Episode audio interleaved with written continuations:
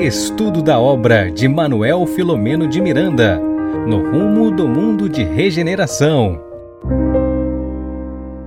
Olá, amigos, muito boa noite a todos. Sejam todos vocês, todos nós, muito bem-vindos a esse espaço Espiritismo e Mediunidade na noite de hoje. Para dar sequência, vamos continuar estudando esse opúsculo maravilhoso, essa obra sensacional expedida por Manuel Flamengo de Miranda, o nosso livro No Rumo do Mundo de Regeneração. Boa noite, meninos. Boa noite. Boa noite. Boa noite. Para esse mosaico, eu confesso a vocês que eu fico uma semana aguardando só para poder observar com alegria esse nosso mosaico aqui. E é, de fato, uma oportunidade muito singular nós estarmos juntos aqui estudando essa obra, viu, meninos? Muito bom mesmo, né? As segundas-feiras são especiais, né, para nós do canal e para vocês aí, internautas, né, que nos acompanham, que estudam conosco. Mas para nós também. É... Nós esperamos chegar a esse horário. Ficamos assim ávidos pela chegada dele e aqui estamos. E para a gente começar as atividades da noite de hoje, é, nós vamos convidar a, a nossa querida companheira, amiga e esposa, Regina Mercadante para fazer a nossa oração da noite de hoje. Então, meus amigos, meus irmãos, que possamos elevar os nossos pensamentos ao alto e, primeiramente, agradecer a oportunidade de estarmos encarnados nesse planeta, onde, através dos nossos próprias, as nossas próprias ações, através de muito aprendizado, estamos construindo para nós um mundo melhor.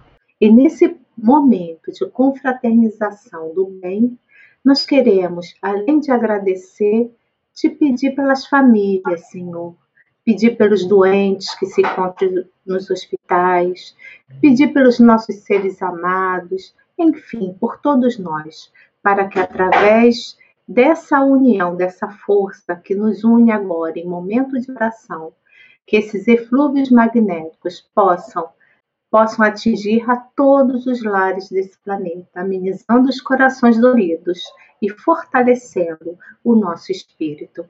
Muito obrigada, Senhor, pela oportunidade do estudo e do aprendizado. Que assim seja. Bom, Regina, aproveitando que você acabou de fazer a oração, já engreno aí, conversa, fala para gente é, dos internautas, das parcerias, de tudo aquilo que a gente, através de um enlace gostoso, está sendo capaz de retransmitir. Fala um pouquinho para a gente sobre isso. É, a nossa gratidão de sempre, né? Dos amigos que estão transmitindo esse estudo e através dessa retransmissão a gente consegue atingir né, mais, mais, mais internautas que querem estudar, né, se aprofundar nesse no conhecimento desse livro, né, psicografado por Divaldo Franco. Então, a nossa gratidão pelos amigos da Web Rádio Fraternidade de Minas Gerais, o pessoal da TV 7 da Paraíba, pessoal da TV CECAL de Santa Catarina, Florianópolis. A nossa gratidão também ao Lar Espírita Caminho do Cristo, aqui de Santos, Rede Amigo Espírita de São Paulo, capital, e Web Rádio Portal da Luz de Mato Grosso do Sul. Então, a nossa gratidão a todos vocês que colaboram para a divulgação da divulgação, na divulgação da doutrina espírita e, consequentemente, para o mundo melhor. Muito obrigada.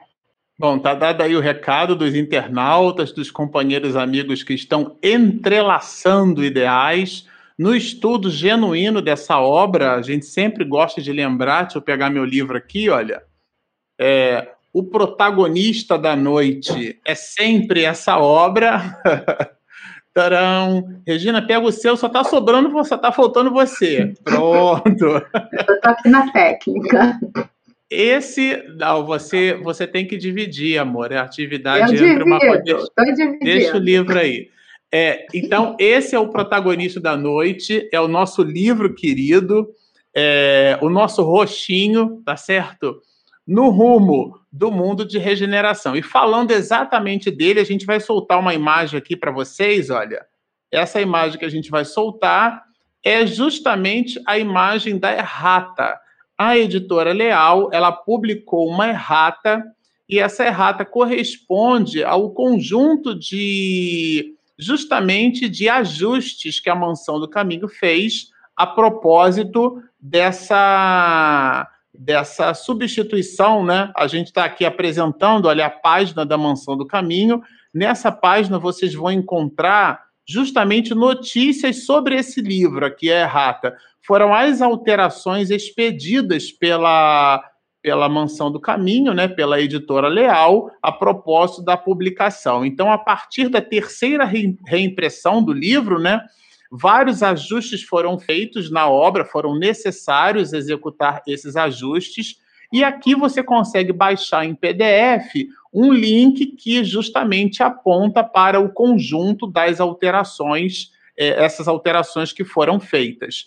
É, o que é importante a gente mencionar para aqueles de vocês que compraram, que adquiriram a obra em formato é, de livro digital, é, é, possível fazer a atualização desse livro, tanto para Kindle, como, por exemplo, para quem comprou, que é o nosso caso aqui, o meu e o da Carmen, né? Para Kindle foi o, o, Bernardo que comprou nesse formato, não Eu foi, também. Bernardo? Kindle?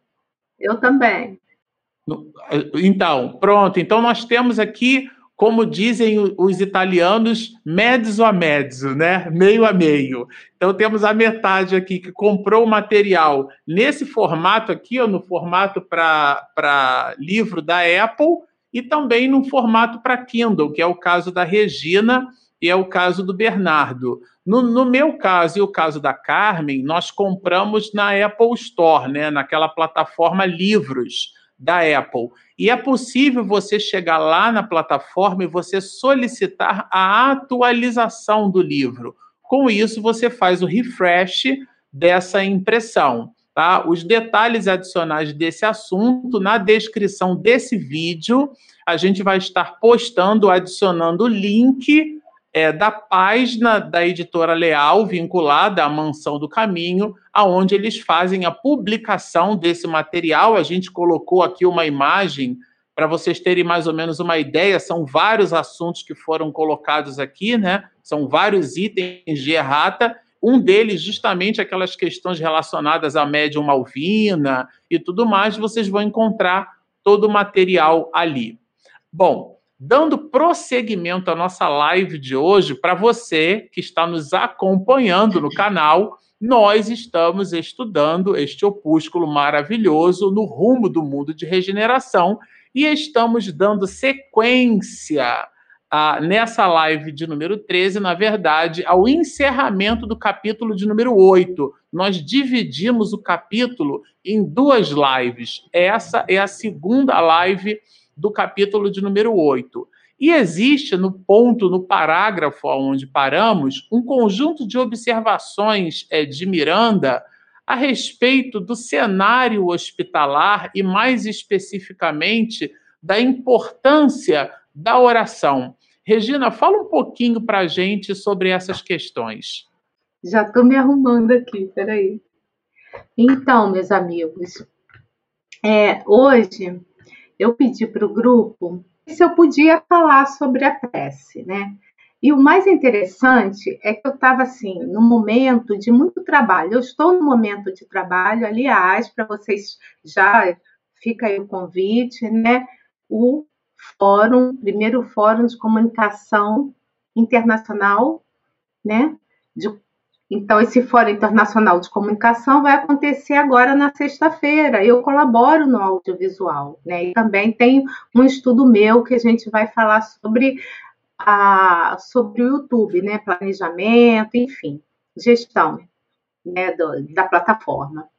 E eu estou muito preocupada com isso. Estava pensando seriamente, né, por conta dessa outra atividade, e não participar do estudo da noite de hoje. E qual foi a minha surpresa?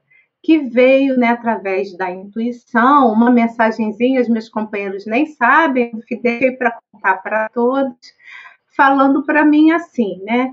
Que eu ficasse tranquila e que eu falasse, que eu estudasse sobre a prece. Aliás, a prece é um trabalho que eu estou fazendo junto com o Bernardo para esse fórum né, internacional que a gente está vai trabalhar com as preces também no fórum.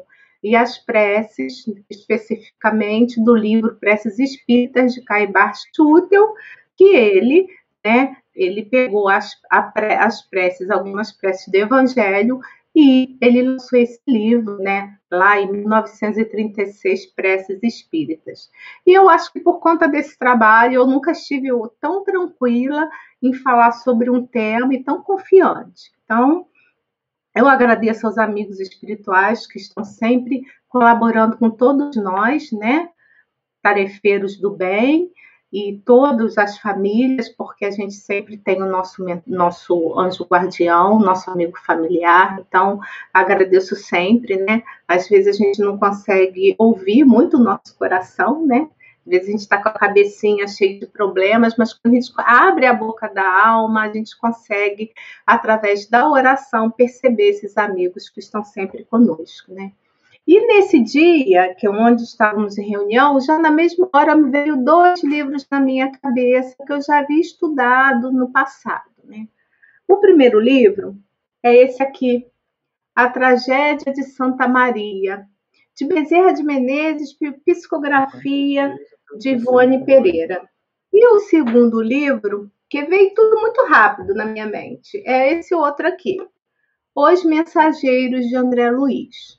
Então, o que, que eu trago para vocês nessa noite? Nós vamos ler, é, vamos ter o conceito da prece através desse livro aqui, de Bezerra, né, Tragédia de Santa Maria, a gente vai ver né, como funciona a prece de encarnado para desencarnado e aqui no plano espiritual, tá? Então, para começarmos a parte, digamos assim, mais objetiva do trabalho, lembrando, né, que a gente está no episódio 13 e teve uma internauta que pediu na semana passada que a gente citasse a página. Então, a página do livro é 122 a desses parágrafos, que são só três parágrafos, 46, 47 e 48, onde nós vamos ver que os amigos espirituais que estavam ali no hospital, tratando ali, né, dos doentes e das pessoas, enfim.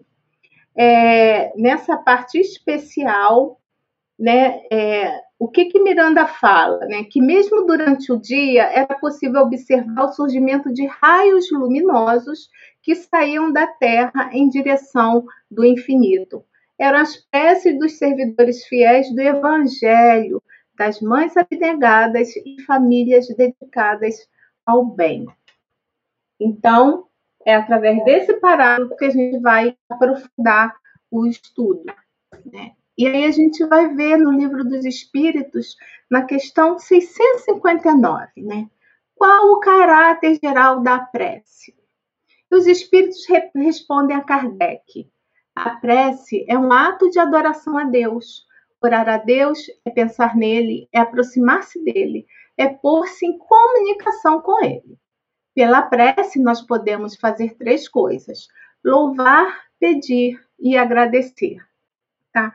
Mas é sempre bom lembrar, né, que eu vou repetir isso mais lá no final do nosso estudo, que as boas ações, tá? Isso também está no livro dos Espíritos, na questão 661, são a melhor prece, porque os atos valem mais do que as palavras. E por que Kardec questiona a questão da prece no livro dos Espíritos? Porque a gente vai ver que Jesus, né, é, e a gente tem essas notícias também, não só no, no, Evangelho, segundo o Espiritismo mais lógico, né, no Novo Testamento, né, você vai ver que ele definiu claramente as qualidades da prece. Então Jesus falou assim: quando orardes, diz ele, não vos ponhais em evidência, antes orai em secreto. Não afeteis orar muito, pois não é pela multiplicidade das palavras que sereis escutados, mas pela sinceridade delas. Então, não adianta a pessoa ficar também falando 10 minutos só porque falou muito, que vai ser atendido na oração do seu pedido, se for o caso. Não adianta. O que adianta são as boas ações e a intenção, tá? Continuando, é, Jesus coloca que antes de orardes, se tiverdes qualquer coisa contra alguém, perdoai-lhe, visto que a prece não pode ser agradável a Deus se não parte de um coração purificado. Então, isso é um resumo, não adianta nada, né? Às vezes a gente está conversando com Deus e aí a gente pede um monte de coisa, mas aí fala assim: ah, mas eu sei que eu sou ainda um espírito, um espírito ainda que faz muita coisa errada e tal, mas pede perdão para ele mas a gente não consegue perdoar o nosso amigo do lado, o nosso familiar, nosso filho, marido, esposa, companheiro de trabalho, sabe? Mas a gente quer que Deus perdoe tudo que a gente faz de errado. Né? Então é, uma, é um momento aí que a gente precisa refletir, né? E aí ele lembra, né? O Jesus lembra que o ideal é que a gente ore com humildade, como publicano e não com orgulho como fariseu. E por que ele fala isso, né? Porque nessa passagem, tem uma passagem do Evangelho que conta, né, que o fariseu na, na, no templo, né, conservando-se de pé, orava assim, tá? Rendo-vos graças por não ser como os outros homens que são ladrões, injustos e adúlteros, nem mesmo como esse publicano, que ele ele mostra a pessoa que está do lado dele, perto dele. Jejuo duas vezes na semana, dou o dízimo de tudo que possuo. Tá? Esse era o fariseu. E o publicano, ali em oração, ao contrário, ele se conservava afastado, né? ele não mostrava para todo mundo que ele estava ali ostentando a prece, não ousava sequer erguer os olhos ao céu, mas batia no peito, dizendo: Meu Deus, Tende piedade de mim, que sou um pecador. Então, parece tudo muito simples e talvez muito singelo falar de prece, né? Mas a prece é quando a gente consegue entrar em comunhão com o divino. E é quando a gente consegue ouvir realmente, né?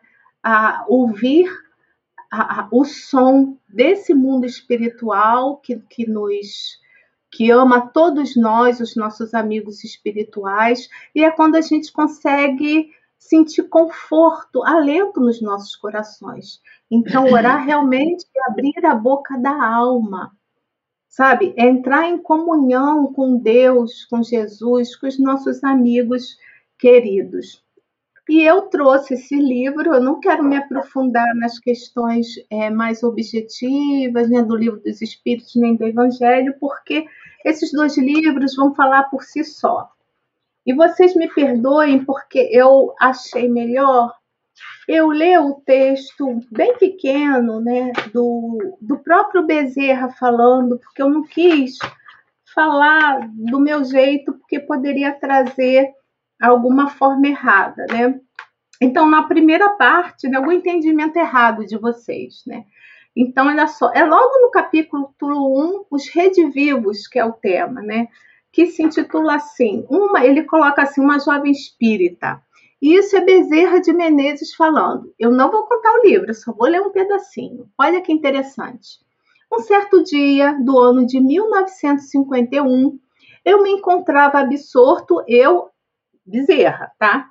Das atrações terrenas, atendendo às lides espirituais afetas as minhas responsabilidades de obreiro o mínimo na estância bendita, em região do espaço próximo à cidade de São Sebastião do Rio de Janeiro, quando enérgica vibração mental, partida da Terra e emitida por alguém cujas irradiações plenamente se harmonizavam com as minhas, repercutiu em meu sensório espiritual, causando-me surpresa pela intensidade da força positiva com que me buscava. Voltei-me pressuroso a indagar quem assim pensava em mim, terna e e confiantemente em oração singela, e um vulto de mulher, olha só, Bezerra no mundo espiritual, e um vulto de mulher, doce e triste, apresentou-se a minha visão psíquica, assentada para o local de onde provinha o chamamento. Então, a prece chegou até ele, né? Mas uma alma coroada, olha aí que vem a parte muito importante, mas uma alma coroada de fé e sedenta de progresso e luz celeste, destacou-se como um único e solitário habitante. Regozijei-me. E aí continua, né? Continua o Bezerra falando que ele se interessou por, por poder assim entender o pedido, a súplica, e porque também era uma pessoa que ele tinha afinidade. E a partir daí, o livro, tá, gente? Ele começa, ele vai contar a história dessa moça. Então, o livro é sensacional. Eu não vou fazer spoiler, mas olha que interessante. Primeiro, a pessoa orou com fé. Depois, chegou até ele. Porque quando a gente ora a Deus, não necessariamente a prece vai direto para Deus. Era o que, que acontece? Vai, um amigo espiritual recebe o pedido e vai ver se a pessoa tem direito, né? Se ela tem, ela, se a prece vai ser atendida, né? Ou não. Então a pessoa orava com fé. O que ela pedia era uma coisa que estava dentro do planejamento espiritual dela, tá? E ela era digna de receber a ajuda. Então não adianta, né? De novo, lembrando de ser como fariseu, pede, pede, pede, mas não faz nada para poder conseguir, né? as, as benesses do, do, do, da prece, né? Através da prece.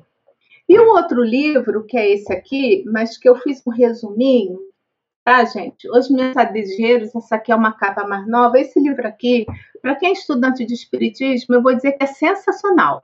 É um livro que eu já li muitas vezes, principalmente aqui vai falando também sobre os médios, né, os doutrinadores, então vai ter uma sessão só destinada para nós espiritistas, né, que trabalhamos nessa seara. E eu fiz um resumo, porque eu me lembrei muito, né, da, da prece de uma, uma benfeitora espiritual chamada Ismalha. Então, não dá, né, no nosso tempo, contar toda a historinha, né, só vou explicar para vocês que o André Luiz estava ali num, num posto de socorro no umbral. Tá? Então, não era nem onde estava, que era mais, digamos assim, outro local, nosso lar. Era um lugar mais, assim, o local era mais inferior. Tá? A, era, a psicosfera era mais densa, não o, ponto, o posto de socorro. Tá? E ali ficavam criaturas, né, eram atendidos criaturas que elas realmente acreditavam estar mortas. Por quê? Porque elas estavam em estado de sono. As pessoas realmente acreditavam que quando elas, essas pessoas, elas não iam acontecer nada depois dali para frente no plano espiritual, até porque elas nunca se entregaram esses espíritos que estavam em sono ao bem ativo, sabe, renovador em torno, em torno de si. Então, eram extremamente materialistas, enfim, leiam o livro para saber que, que, tipo de espíritos eram esses, né? Então, eles ficavam paralisados, quer dizer, continuavam dormindo e com muito pesadelos. E todos os dias, e nesse posto de socorro, era feito o tratamento desses espíritos. E nesse dia, e todos os dias, na hora da. tinha prece às 18 horas, onde os espíritos se reuniam e faziam o pedido né, das benesses para esses espíritos. E muito interessante que na hora da prece, o André Luiz nos conta que começa a cair, tipo, como se fosse bolhas do céu, né? Luzes do céu, e que através do contato com cada espírito que estava ali em serviço, elas se transformavam e elas chegavam até esses espíritos que estavam dormindo, depois de desencarnados. E cada um, lógico, dava o que tinha. Então, a Esmalha, que era o espírito que naquele local era o mais elevado, mais moralizado, as luzes delas eram mais intensas e atingiam muito mais o número desses espíritos que estavam dormindo em pesadelo. E o mais interessante, né, cada um dava aquilo que tinha, que depois dessa prece, né, muitos dois espíritos que estavam em sono e estavam em tratamento, eles se levantaram. Eles se levantaram. Então, os raios eram que vinham do alto e que também partiam dos amigos espirituais, chegaram até eles e eles se levantaram e saíram daquele sono. Então, é muito importante a prece, viu, gente? É muito importante fazer o culto do Evangelho no lar. A gente precisa dar muito mais atenção à oração na hora de dormir, na hora de acordar, não precisa ser um ritual, mas a qualquer momento é abrir a boca da alma e falar com os nossos amigos espirituais. Era isso que eu tinha que trazer para vocês e espero que eu tenha conseguido contribuir com um pouquinho desse estudo. Lembrando que ao final do último, né, que é o, Bernardo da noite de hoje, nós vamos estar abertos a perguntas e respostas e o grupo vai poder é, se caso você tenha alguma dúvida, vai poder respondê-las. É com Bom, você, Marcelo. Claro, na verdade agora não é nem comigo, é com a Carmen. Parece que Miranda produziu um conjunto de anotações muito significativas a propósito encadeando essas reflexões sobre a necessidade da oração, sempre muito oportuno, né? Mas, Carmen, Miranda fala ali sobre eutanásia, vincula a questão dos idosos. Fala um pouquinho para a gente sobre, sobre essas questões que Miranda abordou nessa parte do capítulo. Pois é. Boa noite a todos. É muito bom estar com vocês. No item, ou seja, no parágrafo 49, Miranda nos fala que ele estava no mais belo jardim do hospital. Era o jardim principal. E lá ele estava meditando, olhando. E naquele local chegou o espírito venerando Eurípides Barçanufo, que apareceu para conversar. Mas vejam, Barçanufo não pertencia àquele grupo do, do Spinelli e do Miranda. Ele pertencia a outro grupo. Mas todas as manhãs ele ia lá conversar com eles, fazer considerações gerais, ajudando a todos. Relembrando, Eurípides Bassanufo foi educador, político, jornalista, médium expoente do espiritismo. Mineiro, de Sacramento, desencarnou no dia 1 de novembro de 1918, só com 38 anos de idade, vítima da gripe espanhola. Retorna à pátria espiritual, deixando para sempre o exemplo da prática da caridade e da vivência do amor. Ele fundou, em 1902, o Liceu Sacramentano, que depois passou a se chamar Colégio Allan Kardec, que existe até hoje, lá na cidade de Sacramento. Então, Miranda nos conta que o apóstolo Eurípides comenta que se cogitava entre os meios de investigação científica de se negar a assistência médica a pessoas idosas, para que elas morressem mais rápido, assim facilitando a diminuição de habitantes do planeta. E Miranda comenta a humanidade já estava acostumada com a eutanásia. Aquela seria uma forma de eutanásia. Em alguns casos, com a anuência do paciente, permitindo esse crime horrendo, odiento. E agora, diz Miranda, parecia que essa medida estava voltando para os idosos. E no parágrafo 52, ainda Miranda nos diz: era um comportamento muito estranho extravagante, um assassínio. Mas qual seria então a ideia? Qual seria o pensamento? Deixar morrer o paciente idoso ante a presença de um mais jovem que necessitasse da UTI, da unidade de tratamento intensivo. Então, aquele médico que fizesse essa opção passaria a ter o divino poder de selecionar quem deve ou não morrer, quem deve ou não viver.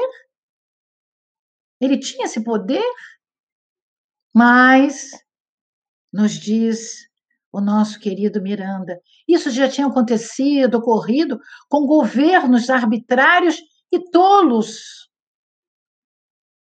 Por outro lado, nos diz ele, os suicídios assistidos por médicos legalizados em diversos países igualmente facilitam o estudo e o interesse da morte dos idosos. A própria ciência médica, tentando oferecer muitas vezes mais conforto às idades avançadas, parece que degrada ao grupo de assassinos legais que vêm na velhice somente a decadência e não a sabedoria. Nem afeto, nem conquista de valores para a própria imortalidade. Sendo então o idoso visto somente como um, como um peso para a sociedade. Então, meus amigos, nós vamos trazer um pouco da eutanásia. E o que é a eutanásia?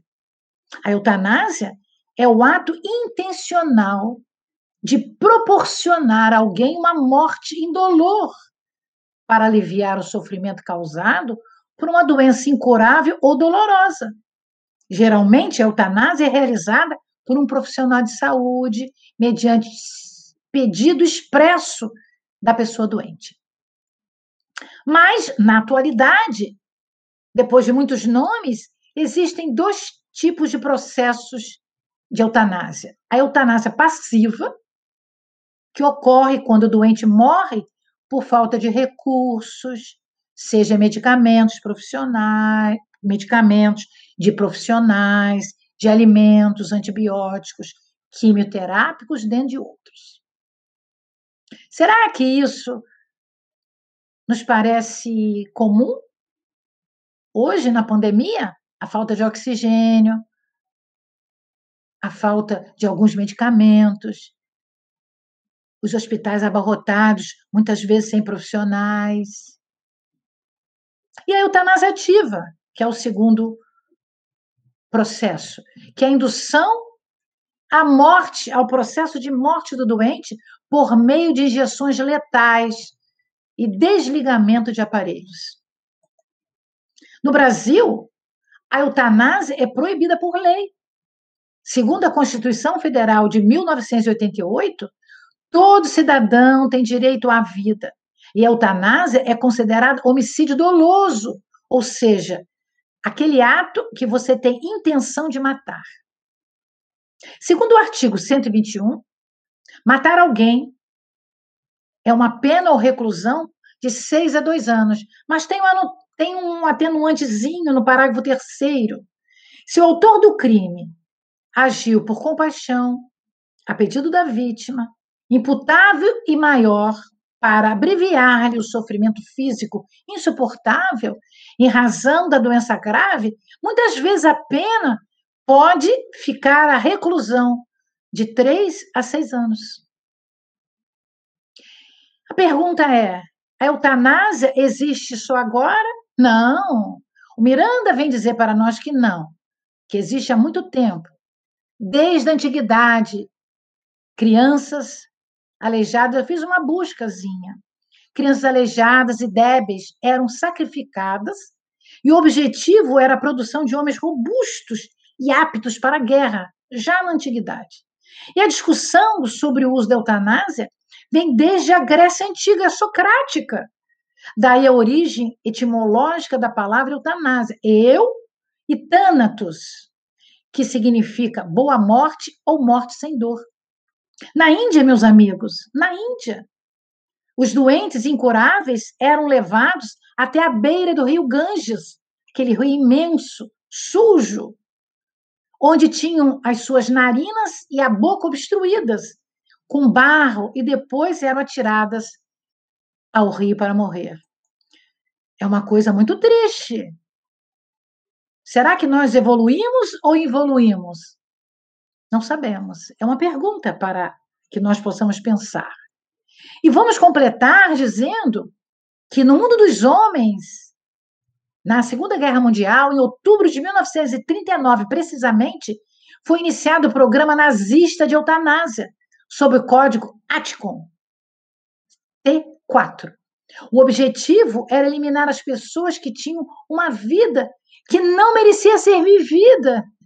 Veja, meus amigos, os alemães fizeram essa proposta de higienização social. E nós já sabemos o que aconteceu. A morte coletivíssima de milhões de pessoas. Tanto a eutanásia voluntária como o suicídio medicamente assistido são legais em alguns países do nosso planeta Terra. Países que se dizem evoluídos, como Holanda, Bélgica, Luxemburgo e Colômbia, aqui na nossa, na nossa esfera da América é, é, é do Sul.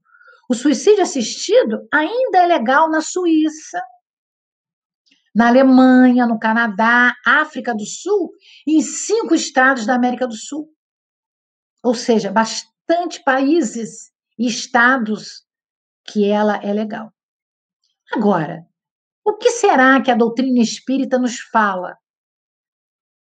Então, nós recorremos ao nosso Livro dos Espíritos, que ontem comemorou 164 anos de chegada no planeta, no dia 18 de abril de 1857, lá na livraria Danti, você recebeu aqueles 1.200 livros, brochuras da, da primeira edição, 501 perguntas e respostas. Três anos depois, por uma reedição ampliada e estudada, saiu o segundo volume, ou segunda, a segunda tiragem, que foi a correspondente atual de 1019 perguntas e respostas. Então, no desgosto da vida do suicídio, na questão 944, o codificador pergunta à equipe veneranda que o assessorava: tem um homem o direito de dispor da sua vida? A resposta foi: não, taxativa. Só a Deus assiste esse direito. O suicídio voluntário importa numa transgressão desta lei. A letra A vai completar o que talvez nós queiramos saber. Não é sempre voluntário o suicídio? E a resposta é: o louco que se mata não sabe o que faz. Então, tem esse atenuante perante a doutrina dos espíritos. Mas buscando um pouco mais, nós vamos encontrar a obra Após a Tempestade. Eu também trouxe aqui meu livrinho. Do ano de 1974.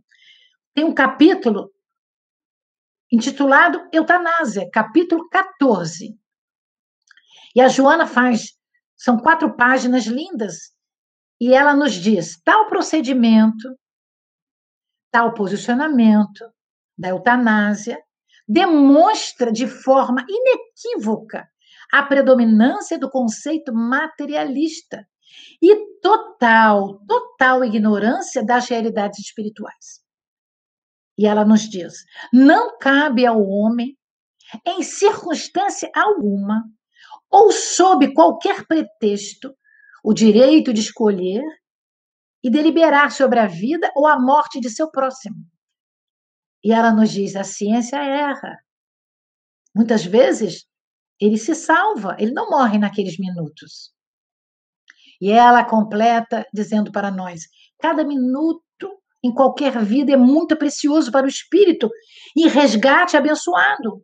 Quantas resoluções nobres e decisões felizes ocorrem neste momento rápido de relance?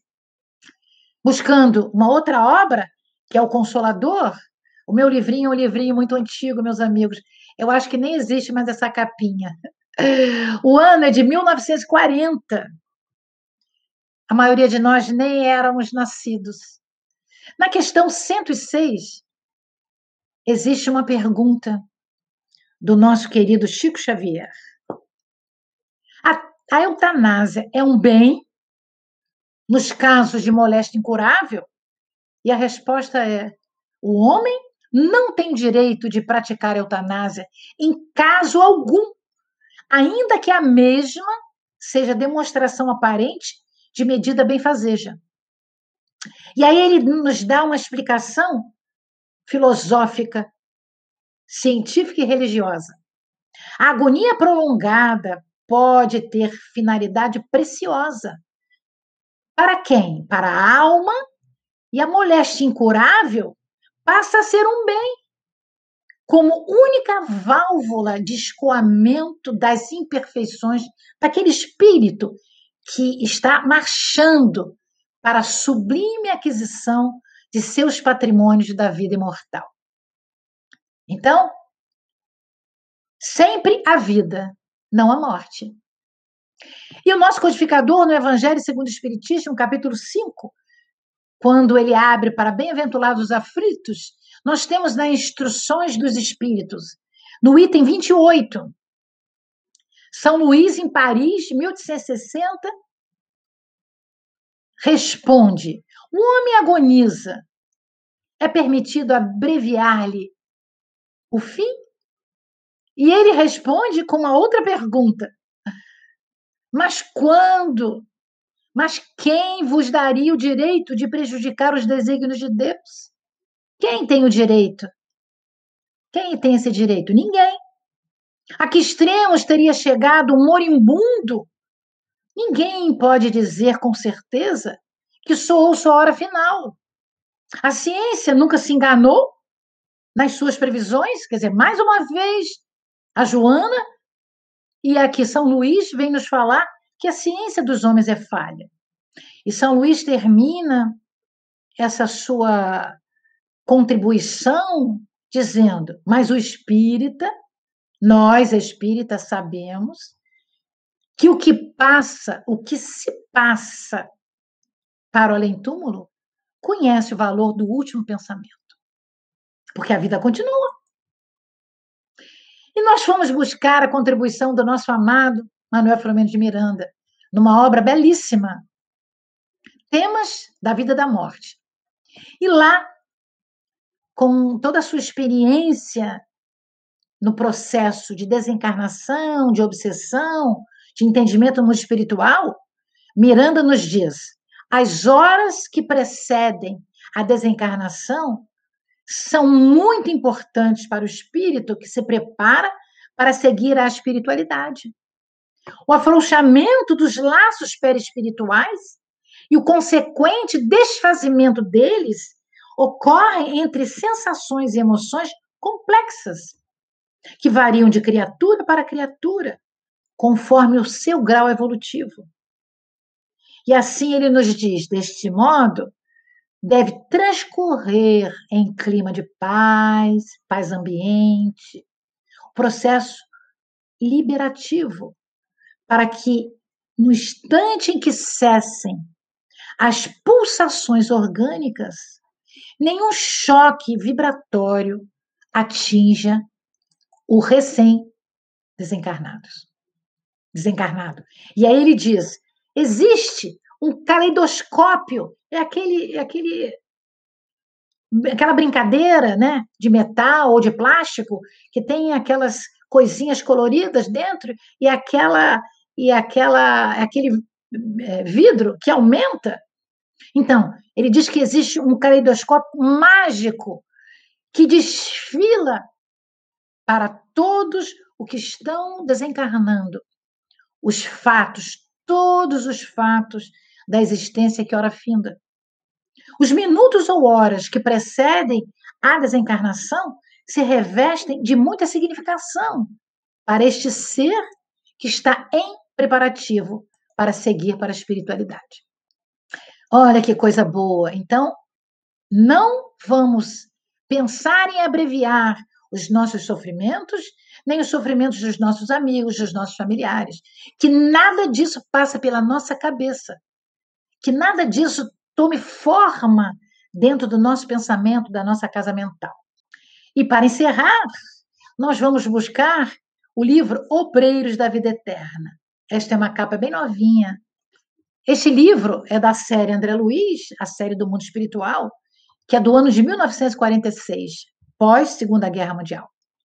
E aí nós temos nesse livro tem um, um foco que é a preparação da desencarnação de cinco espíritos, sendo que na realidade acontecem quatro, porque um dos, um dos espíritos que estavam, ou da, da, das almas que estavam para desencarnar, ela teve uma moratória de um tempo maior por causa do seu netinho. Então, nós vamos encontrar um desses prestes a desencarnar, que é chamado Cavalcante. Cavalcante era espírita, mas com muitas dificuldades. Ele está no hospital público, muito triste, já moribundo. E ele não quer morrer. Ele tem uma angústia imensa. E o, a equipe de André Luiz vê isso e pergunta: por que, que ele está assim? Porque ele tem medo de morrer, ele tem medo do purgatório. Pois é, ele tem medo do purgatório, como se fosse um brau. E ele grita, faz um escândalo lá no, no, no hospital, porque ele está numa enfermaria. Ele não deixa os doentes ficarem à vontade, ele perturba todos. Então ele diz: Quero ver minha ex-esposa.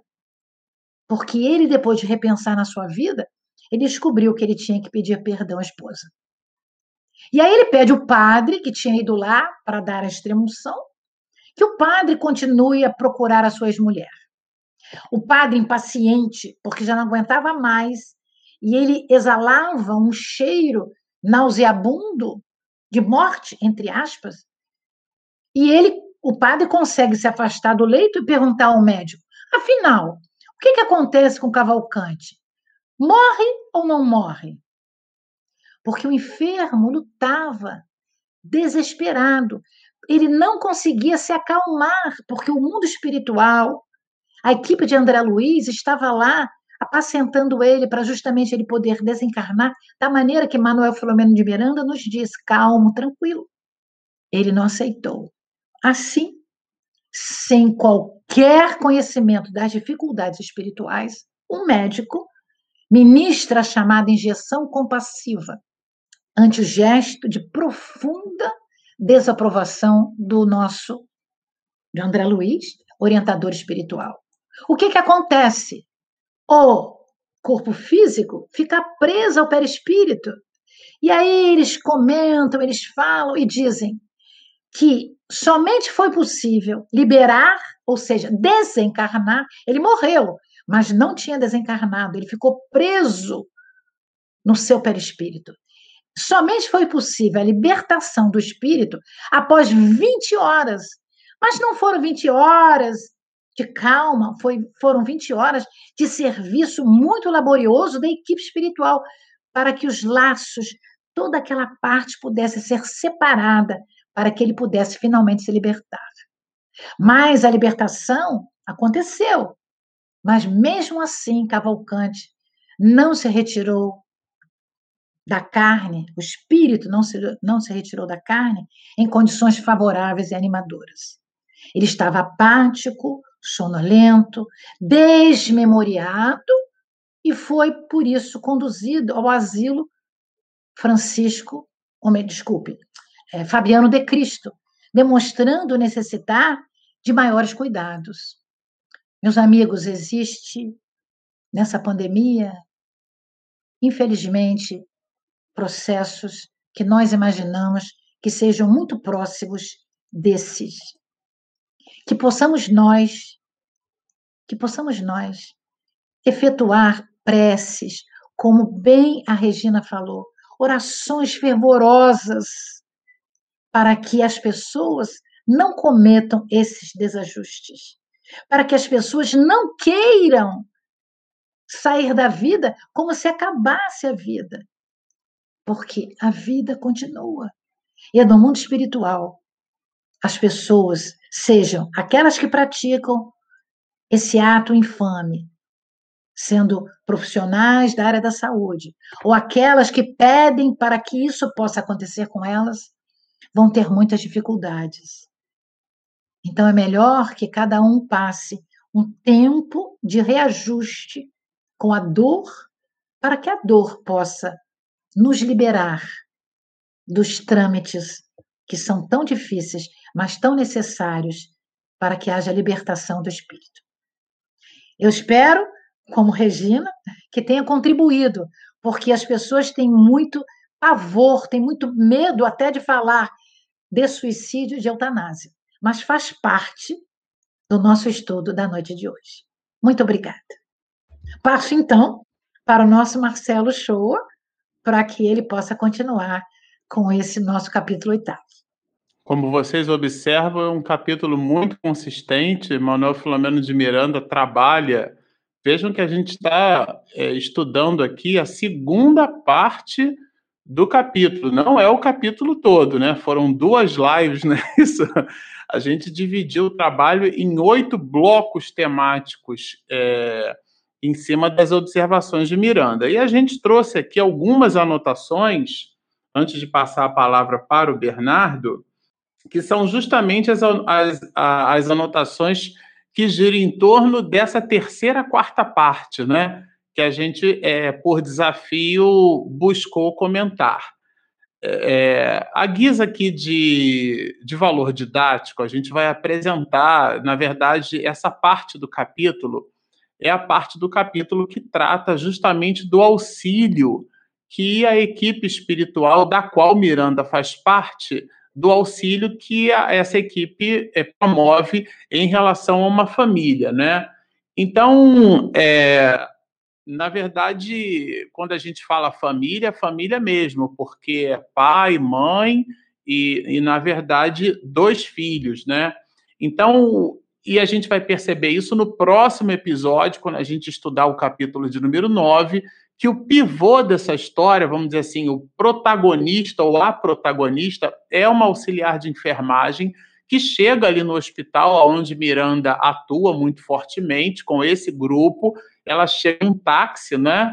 E chega assim com toda a sintomatologia da doença. O pivô da história é ela.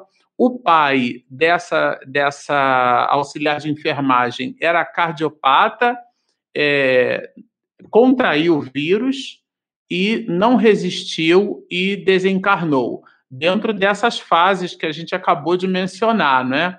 Onde morrer é diferente de desencarnar. O que é importante observar aqui é que esses assuntos eles não trazem especificidades tecnicistas. Não é para que a gente fique decorando essas terminologias e numa abordagem fraternal a gente não seja fraterno, né? O Carl Gustav Jung dizia: quando você está diante, está de frente de um ser humano, deixe de lado toda a sua, todo o seu tecnicismo, todo o seu arcabouço teórico. Você está diante de uma alma então, porte-se nessa direção. Meus discípulos serão reconhecidos por muito se amarem a tese de Jesus. Muito embora a gente traga informações técnicas, elas são informações que devem nortear o nosso comportamento e não para que sirvamos de. Aliás, isso é uma, é uma ponderação que a gente se permite realizar não para que sirvamos de gurus da hora, né? Hoje, o, o século XXI, os recursos de tecnologia, os recursos da internet, as lives como essa, né? Alguns, muitos de nós nos sentimos como gurus e expedimos receitas de felicidade para os outros. Por isso que a gente sempre gosta de mencionar aqui no canal que o protagonista do trabalho é, não é a Carmen, a Regina, o Marcelo ou o Bernardo são, é, na verdade, comentários expedidos por Manuel Flamengo de Miranda. Como ele está desencarnado, tá certo? Nós é, nos permitimos o desafio de comentar, quer dizer, é uma segunda leitura. É como o Santo Agostinho se serviu das obras de Platão através da leitura que Plotino fez de Platão.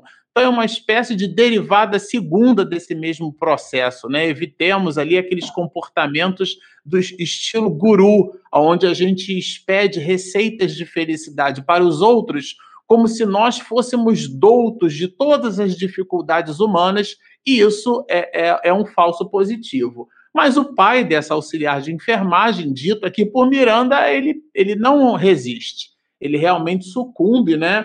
É, a mãe é uma família, tá, gente? A mãe, é, mesmo é, tendo sido contaminada, é, teve, depois de passar por dias difíceis, teve a sua melhora.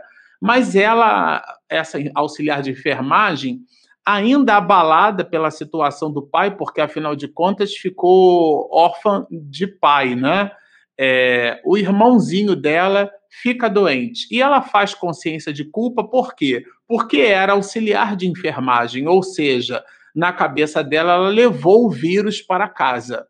E essa consciência de culpa que ela fez, ela, ela se apresenta aqui, destacado por Miranda como importante, porque foi essa consciência de culpa que é telementalizada a essas entidades, a esses espíritos perversos que queriam o mal dela, essa consciência de culpa promovia a ideia, era ela é, incitada a ideia do suicídio. Vejam que Miranda trabalha as questões da eutanásia, agora fala ele, né, a questão do suicídio, e ele é acionado junto com os outros companheiros justamente por, porque a equipe espiritual percebe essa intenção da companheira em suicidar-se. E aí o grupo de Miranda realmente foi chamado, né? É, e eles se aproximam dessa auxiliar de enfermagem com o objetivo de auxiliar. A gente já vai falar bastante sobre esse assunto, mas vejam que interessante, né? As pessoas não estão à deriva, elas são assistidas, são amparadas, né? E, bom, é, eles se aproximam do ambiente que, pela narrativa, se assemelha bastante a uma UTI, uma unidade de tratamento intensivo, ou seja, vários pacientes ali entubados, né, necessitando de tratamento específico, tratamento mais direto, daí essa ideia do intensivo, né? Todo paciente precisa de tratamento, mas naquele caso, um pós-cirúrgico, ou em situações onde a pessoa precisa ser colocada em coma induzido, ela vai entubada para que através de mecanismos artificiais, né, mecanismos eletromecânicos, o oxigênio ou, ou eletro, eletrônicos também, esses mecanismos possam proporcionar a oxigenação, ainda que artificial e a pessoa ela é induzida a um estado de coma e os sinais vitais precisam ser monitorados. É toda uma especificidade que gera a ideia da, da do intenso, né? da unidade de tratamento intensiva. Elas estão numa condição diferenciada. E ali, naquele conjunto de pacientes nessa condição ou nessas condições, está justamente o rapaz, o rapazinho. E o que nos chama a atenção, a gente separou aqui no nosso iPad, né? É que Miranda usa uma expressão muito significativa. Ele diz assim: o anjo da morte já rodeava o rapaz, porque o rapaz já se apresentava, o rapazote, né? Já se apresentava com aspectos é, cadavéricos. Então, esses aspectos cadavéricos do rapazinho já mostrava que ele já estava ali se aproximando realmente da desencarnação. Como morrer é diferente de desencarnar, né? É, Cláudio, que é um dos espíritos que atuava na equipe da qual Miranda é, aqui na, fazia parte, né? É, o espírito Cláudio ele vai aplicar passes do garoto justamente para facilitar o desenlace, para que seja feito na a disruptura desse enlace perispiritual, justamente fazendo ali uma, uma, uma, uma divisão entre morrer e desencarnar, né, para poder facilitar o processo. E uma coisa que, que a gente acha que vale a pena mencionar é que Miranda fala que o ambiente estava pesadamente carregado de energias ruins. o ambiente, né? E a gente já viu bastante o que é que isso significa. Nós estudamos aqui os aspectos da psicosfera, isto é, da esfera psíquica, do teor vibratório que o psiquismo, que a mente de cada um de nós é capaz de proporcionar, né? A gente viu isso bastante aqui. É, e, e, no entorno, porque tratava-se de uma UTI, várias pessoas elas manifestavam, porque nem todas estavam inconscientes, muito embora estivessem numa UTI, nem todos estavam entubados e em coma, né? Aí, por dedução, a gente imagina, porque Miranda vai citar que o medo e a fadiga é, ele proporcionava aquele ecossistema vibratório ruim. E o espírito Amália, é, ali presente, né, ela vai fixando os obsessores na realidade perispiritual pra, dela para poder atenuar a condição é, desse mesmo rapaz, né? E, e, tem todo um processo depois que eu vou pedir é, na sequência ao, ao Bernardo para ele comentar, justamente quando entra a Spinelli ali no processo, mas a gente vai dar só o gostinho, daqui a pouco entra o Bernardo. O que a gente separou aqui para comentar muito fortemente, olha, é, são algumas questões. A primeira delas, a gente retirou, sabe, é, de um livro que é o primeiro livro psicografado por Divaldo Pereira Franco. Esse, esse livro que a gente está estudando é o 18º livro da produção literária de Miranda. Mas existiu um primeiro, na década de 70, mais especificamente 1970, Nos Bastidores da Obsessão. Quem dá o título a essa obra, a gente já comentou aqui, é Ivone do Amaral Pereira. Divaldo psicografa o livro, fica com todo o volume, mas o livro não tem título. Quando ele entrega o material para Ivone, a Ivone então dá esse título sensacional, o que acontece por detrás. E para fazer menção ao que acontece por detrás, no capítulo 2, que é o capítulo 1 da obra, ele vai tratar de uma família, né, a família Soares. O capítulo 2, ele introduz a história romance falando das dificuldades dessa família. No capítulo 2, ele dá um título cujo o bojo, né, é, dialoga exatamente com esse trecho do capítulo oitavo desse novo livro dele mesmo, de Miranda. Ele vai chamar de Socorro espiritual. Eu não queria aqui exatamente contar a história, mas a jovem menina, né, de 14 para 15 anos de idade, é uma adolescente, ela ela na verdade, ela tem um problema muito grave com o pai. E num arrobo assim de, de de adolescente, ela então busca uma praça pública para se encontrar com o namorado, que não possuía até aquele momento boas intenções com a moçoila, é, busca uma praça pública para se encontrar com o rapaz. No capítulo anterior, a gente vai perceber uma reunião mediúnica acontecendo e tem vários desdobramentos. Um desses desdobramentos é o de um espírito superior, de ordem superior, que assiste a família e que induz, né, um outro companheiro chama-se Ambrósio, para que Ambrósio, espírito, buscasse a menina jovem nessa praça pública. E ele faz mais, ele encontra o namorado no meio do caminho. Olha que interessante a providência, né? É, é, ele encontra o, o rapaz é, e, e, e, a menina fica ali, na verdade, achando que ia encontrar com o namorado, né? É, e ele já estava assim com, com as intenções da libido, né, a flor da pele, e os espíritos superiores, né, que enxergam é, muito à frente, né, eles então fazendo uma projeção daquelas dificuldades vão perceber que a menina precisava de amparo, né? Ela supunha amar o jovem, vai dizer Miranda, embora reconhecendo os desvios atuais naqueles que são indiferentes ao dever e à dignidade. Ou seja, re, o resumo da ópera é que ele traía a menina. Né? Miranda é, é um poeta, né? diz isso de uma forma muito delicada. O vigilante mensageiro, é, o, o, nome do rapaz chamava-se Adalberto, procurou desviar Adalberto de buscar a sua namorada. Como é que ele fez isso?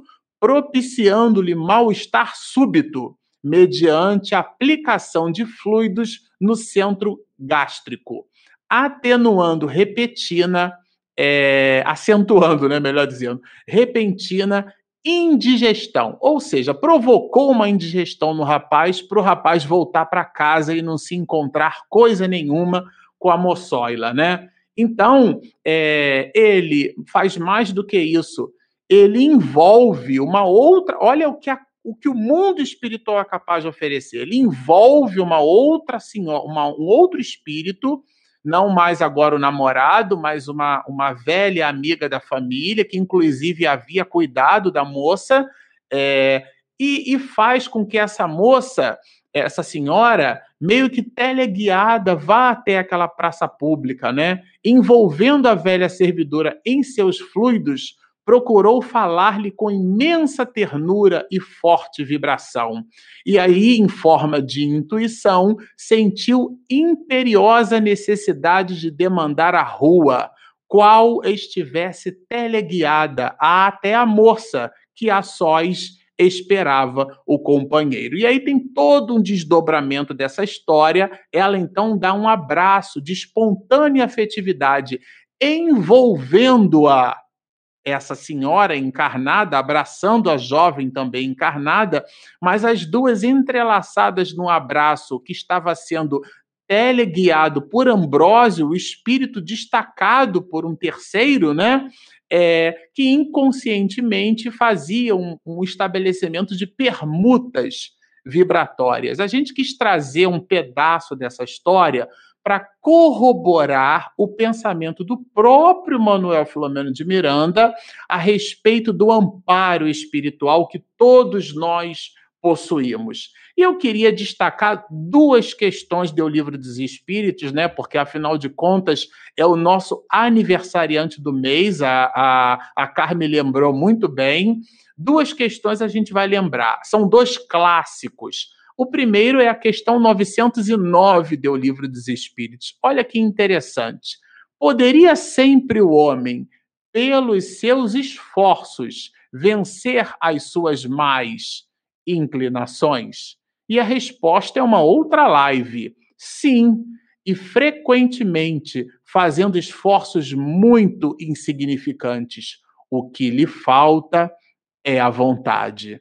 Ah, quão poucos dentre vós fazem esforços. E eu queria deixar por último uma questão também do protagonista da noite, o Livro dos Espíritos, o aniversariante do mês, é, a gente sempre lembra da questão 459. Influencia os espíritos em nossos pensamentos e atos, e a gente já discutiu essa questão aqui em várias oportunidades. Eu queria dar um passo antes, ou seja, buscar reflexões sobre a questão 458, que é uma questão antes dessa, que está justamente na intervenção dos espíritos na vida corporal, exatamente do que trata o título, do que trata o assunto, né, que Miranda trouxe para nós. Então, aqui na 458, a gente vai encontrar Allan Kardec perguntando assim: que pensam de nós os espíritos que nos cercam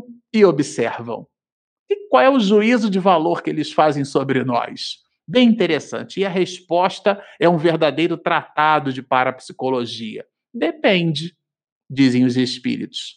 Os levianos riem das pequenas partidas que vos pregam e zombam das vossas impaciências. Bom, esses são os levianos.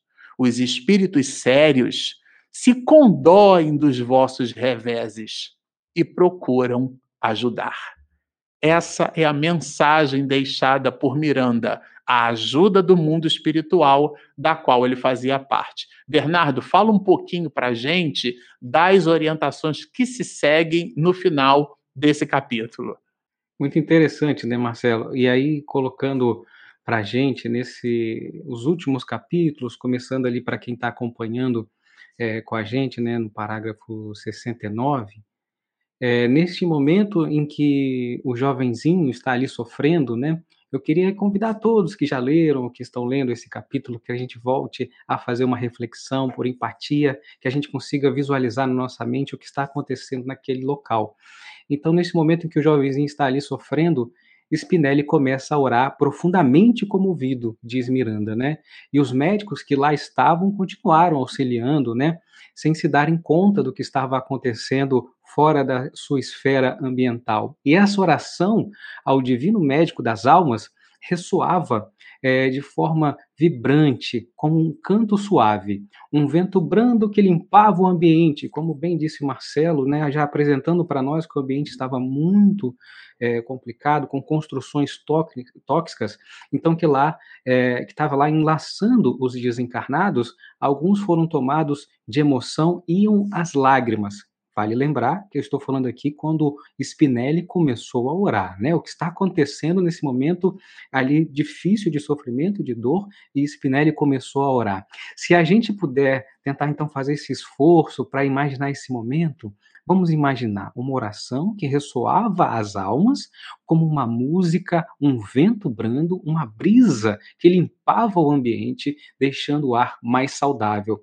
Diz Miranda, e ele nos apresentam aqui, nos apresenta aqui uma belíssima, né, a beleza dessa oração que muitos de nós ainda não conseguimos enxergar fazendo essa reflexão para que possamos imaginar e ampliar a nossa visão né, sobre sobre as nossas orações, quero trazer aqui o livro Sinal Verde, pelo Espírito André Luiz. Tem uma mensagem muito bonita em relação à oração. Ele diz o seguinte: acatemos na oração a presença da luz que descortina a estrada para a vida superior. Então, assim, essa oração, né, que vai descortinar para nós, vai apresentar esse caminho à vida superior. Então, é essa oração que nos guia nessa estrada, né? E Miranda nos diz mais que nesse momento de oração de Spinelli começaram a surgir alguns amigos espirituais e de imediato começaram a auxiliar todos os pacientes, não apenas o jovenzinho, mas a todos os pacientes que lá estavam. Olha que interessante, né? Mas todos que estavam ali então recebiam esse auxílio desses amigos espirituais. Muito importante aqui agora também mais um ponto de reflexão nesses parágrafos finais que Miranda nos traz. E ele diz que os espíritos superiores, os amigos espirituais, auxiliavam com a bioenergia especial saturada do plâncton da clorofila e também eram conduzidos por uma brisa suave trazida do mar e das árvores. Olha que interessante, olha esse olhar que Miranda nos apresenta também da natureza, fazendo então essa reflexão sobre essa bioenergia que Miranda nos fala. Quero trazer a, a Regina já trouxe numa live passada, fazendo só mais um complemento ao estudo de hoje, relembrando, né, no livro Entre a Terra e o Céu, pelo Espírito também André Luiz, no capítulo 5, em que ele vai falar sobre os benefícios da atmosfera marinha, um diálogo entre Clarencio e André Luiz, né?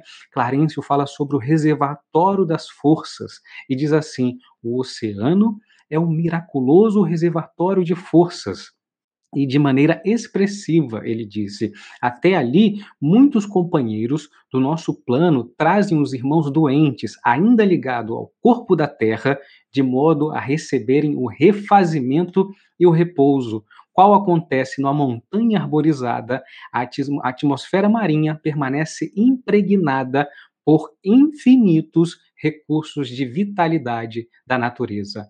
O oxigênio, então, sem mácula, casado às emanações do planeta, converte-se em um precioso alimento para a nossa organização espiritual, principalmente quando ainda nos achamos direta ou indiretamente associados aos fluidos da matéria mais densa. Muito importante, então, esse olhar sobre a natureza, como estamos nos relacionando com ela. Essa beleza da oração continua, trouxe mais coisas para a gente, Miranda. Ele fala de uma da que começam a aparecer de uma quantidade infinita de pontos luminosos pequeniníssimos, escreve assim, dessa forma, que entram pelas janelas, pelas portas, e isso vai entrando por todo o hospital, mostrando que todo aquele ambiente hospitalar estava sendo beneficiado pela excelsa misericórdia do sublime terapeuta. Então relata Miranda que então uma quantidade desses pontos pequenininhos, luminosos estavam entrando, estava beneficiando a todos. Isso tudo começou com a oração do Spinelli e segue ele falando para a gente que esse ambiente se fez menos desagradável, e nesse momento, o mentor foi buscá-los e começou a deslindar o espírito do jovem sofrido do corpo, né? É como se estivesse ali ainda é, confuso e fosse ficando mais compreensível, mais esclarecido, então, né? Morrer e desencarnar.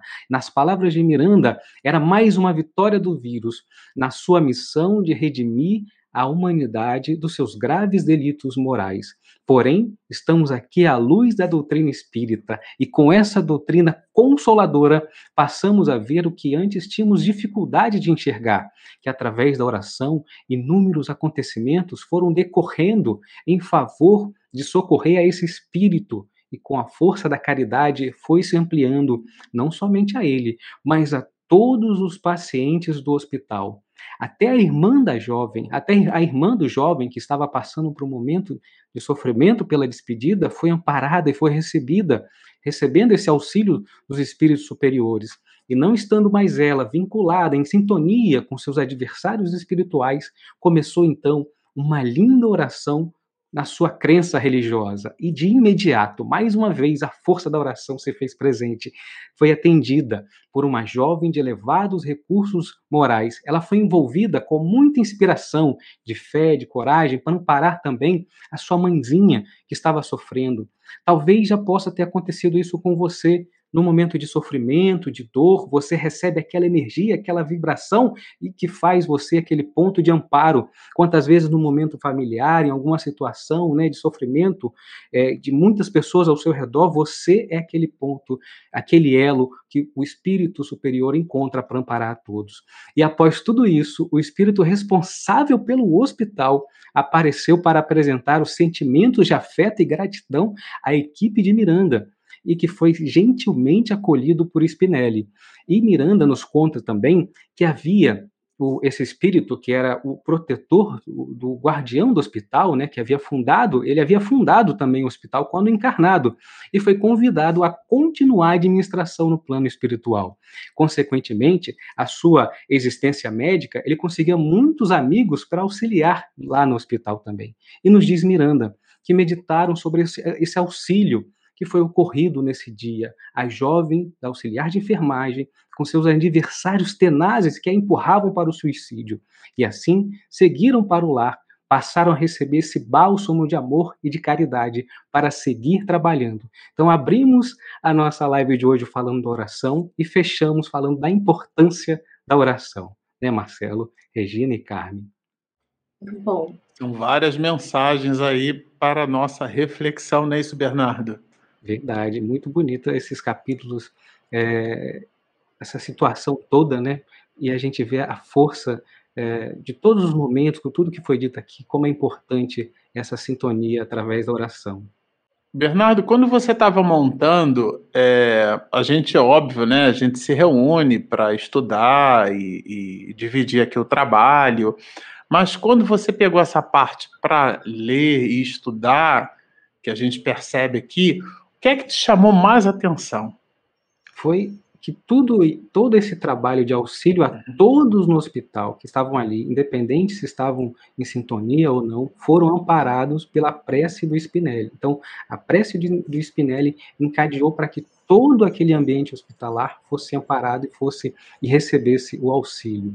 Olha a importância de um ponto de, de sintonia com o plano espiritual. É, eu, eu, eu, vou dividir com vocês que eu fiquei me permitindo imaginar, assim, perceber, sentir é, essa prece, né? Que prece não foi essa, né? Que ele fez, tá certo? É, bom, Regina, nós temos perguntas dos Muitas. internautas aí, não temos? Pelo avançar da hora, nós vamos responder a todo mundo mas eu vou pedir aos meus amigos aqui do estudo que sejam breves nas suas respostas, tá? Mas antes disso, eu queria dizer que o Bruno, o Bruno Cardoso, ele disse que é a primeira vez que ele entra no canal e ele está muito satisfeito. Então, as nossas boas-vindas ao Bruno Cardoso. Seja, Seja muito bem-vindo, bem Bruno.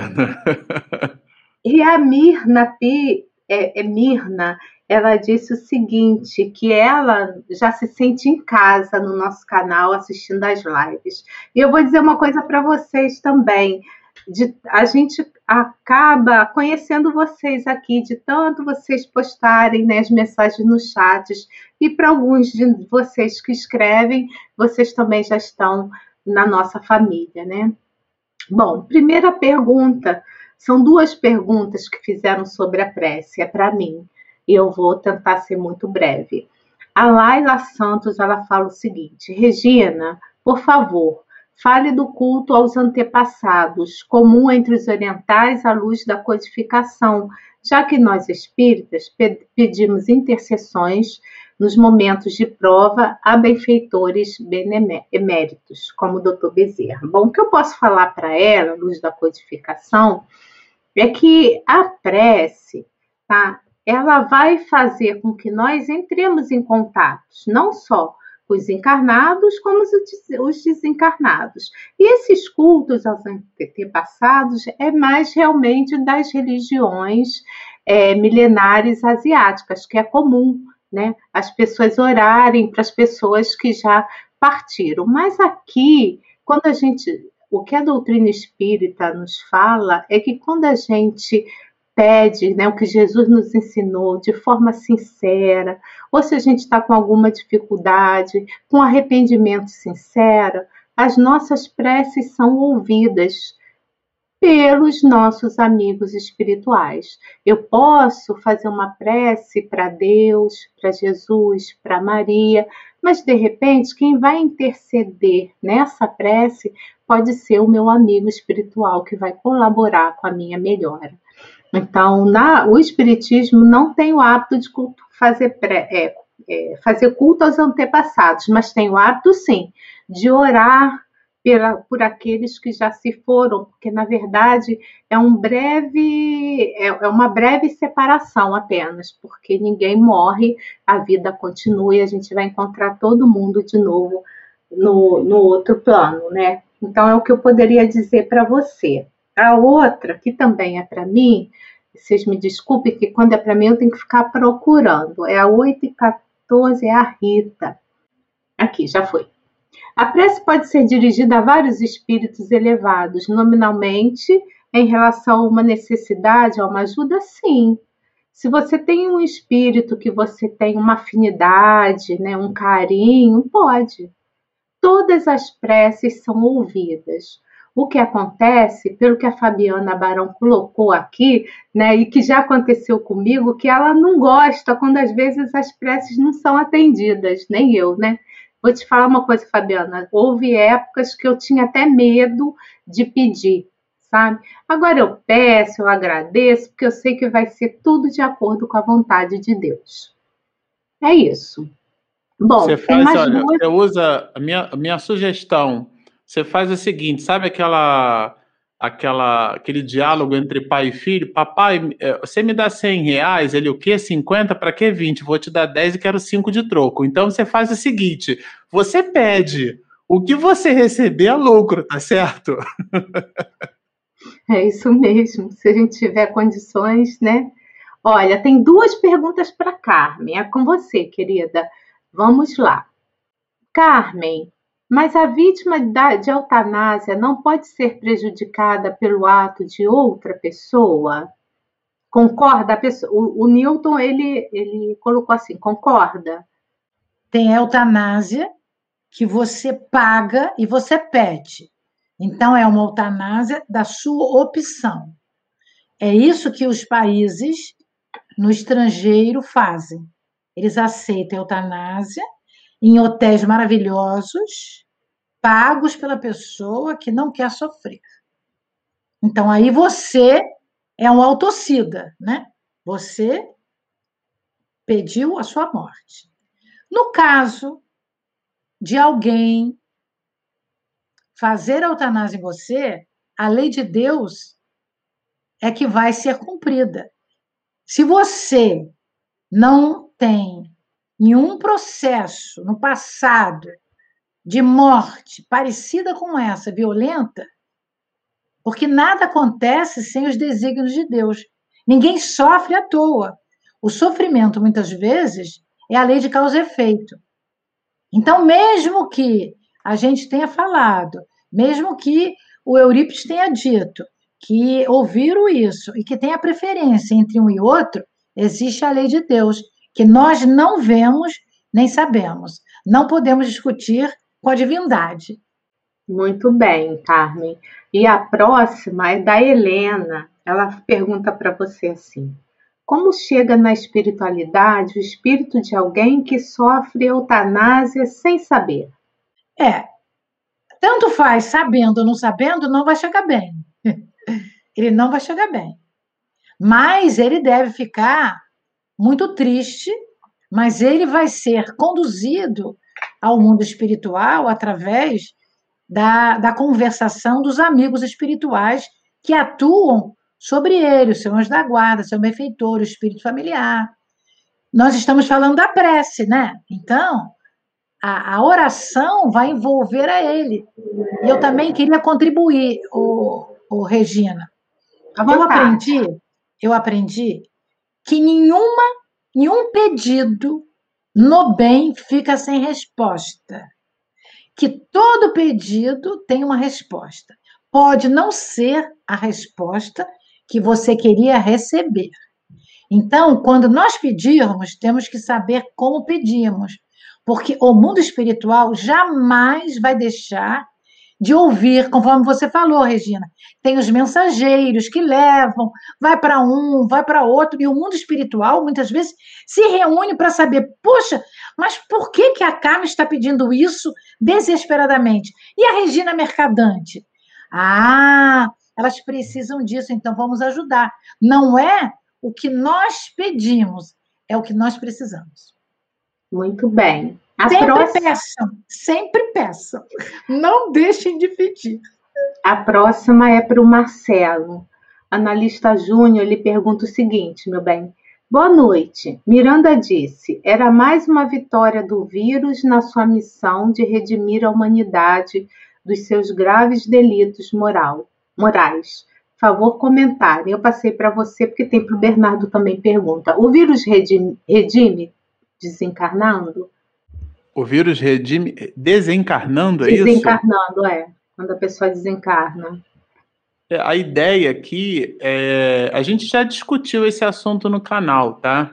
É, a ideia aqui é a gente entender que as dificuldades podem nos proporcionar alavanca de progresso. Podem, não necessariamente é, provocam ou produzem. A gente acabou de ler aqui um trecho de uma obra nos bastidores da obsessão, e lá existe um espírito, chama-se Teofrastos, que comandava aquilo que Miranda vai chamar de anfiteatro, e era um espírito maligno. E se você observar na historiografia espiritual daquela alma, ele há 400 anos atrás foi, na verdade, é, a gente está falando da eutanásia aqui, ele foi sofreu um processo, ele foi, foi morto pela Inquisição, foi queimado vivo por uma intriga, é, enfim. Se você observa o fato isolado, você, nossa, é, uma, é, um, é um movimento de holocausto, né?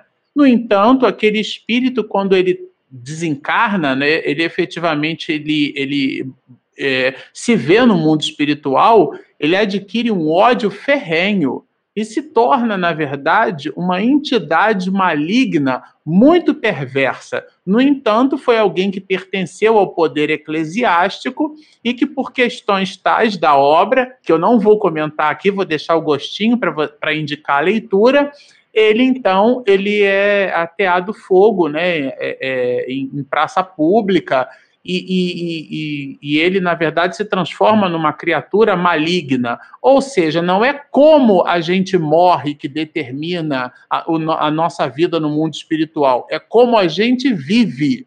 Eu vou repetir para fixar.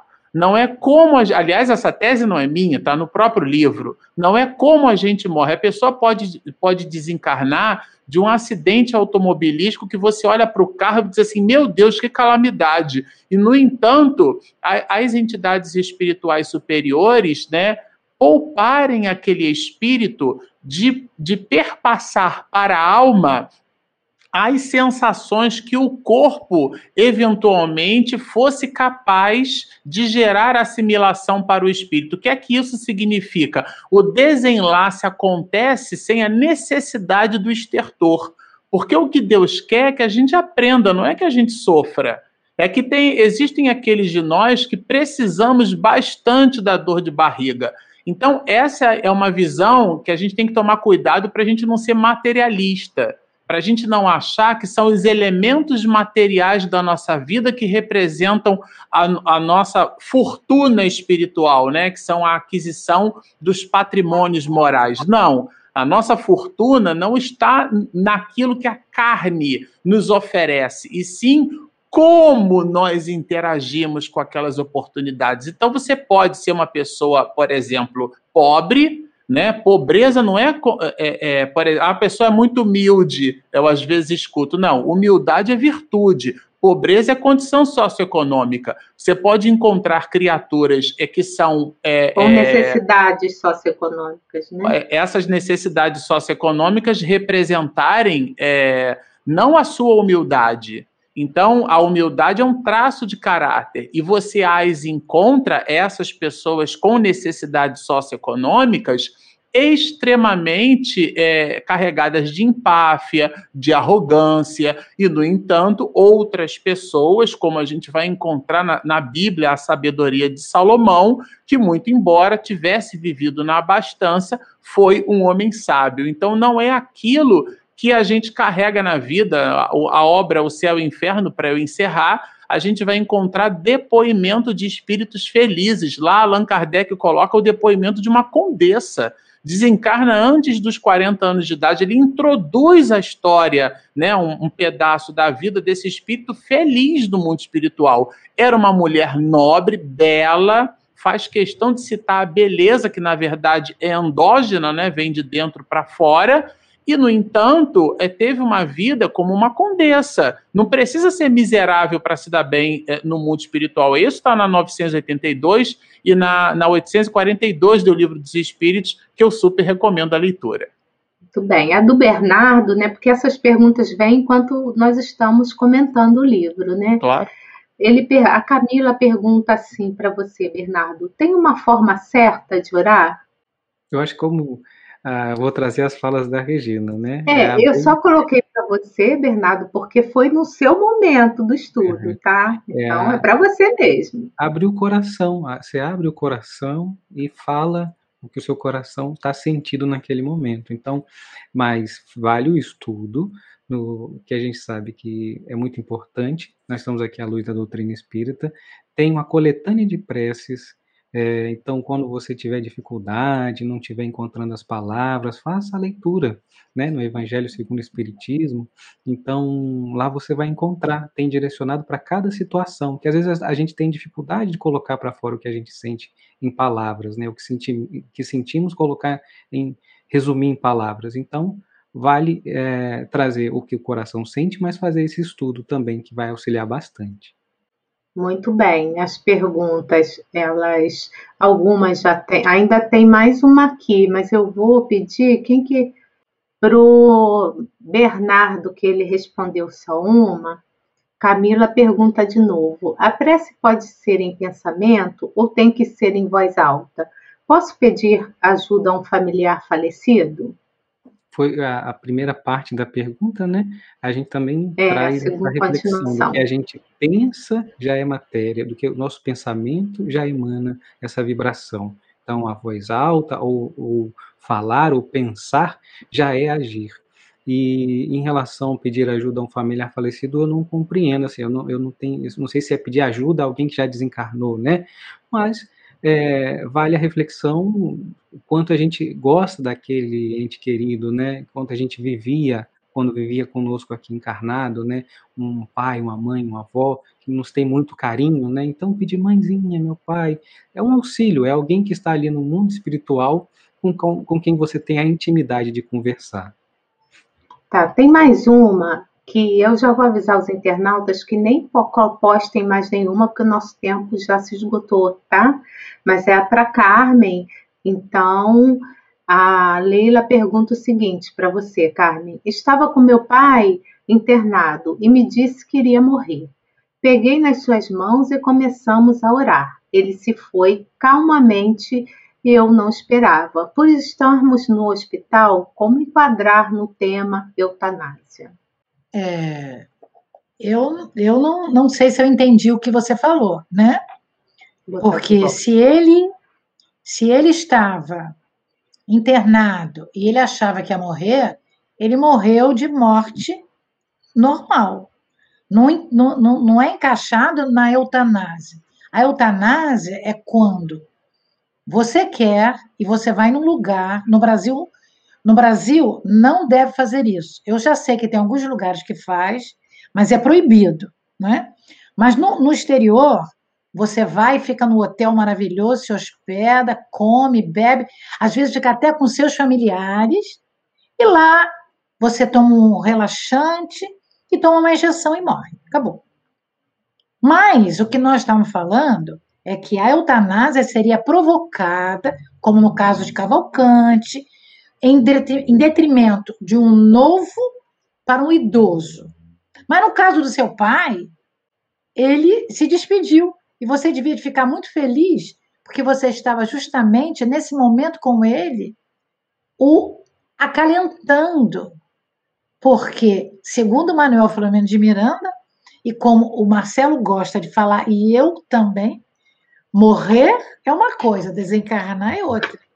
E o Manuel Flamengo de Miranda nos diz que esse momento é um momento importantíssimo, porque o espírito sai do corpo, mas ele fica ligado pelo cordão de prata, que só mais tarde vai ser desligado.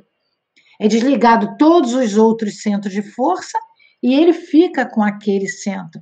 Então, ele participa de tudo. Então, como ele participa de tudo, você deve agradecer que naquele momento você pôde estar com ele, dando o alento de uma filha querida, fazendo com que ele voltasse à espiritualidade com a calma, como devemos sempre ter.